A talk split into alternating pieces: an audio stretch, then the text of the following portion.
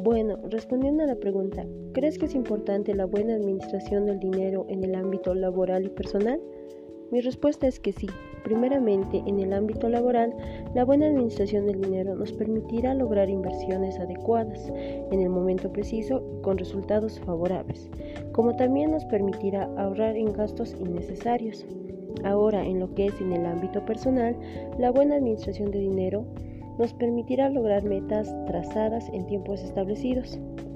Eh, el control de nuestro dinero siempre es importante porque de ello depende nuestro futuro y nos permitirá tener un control de nuestro presente.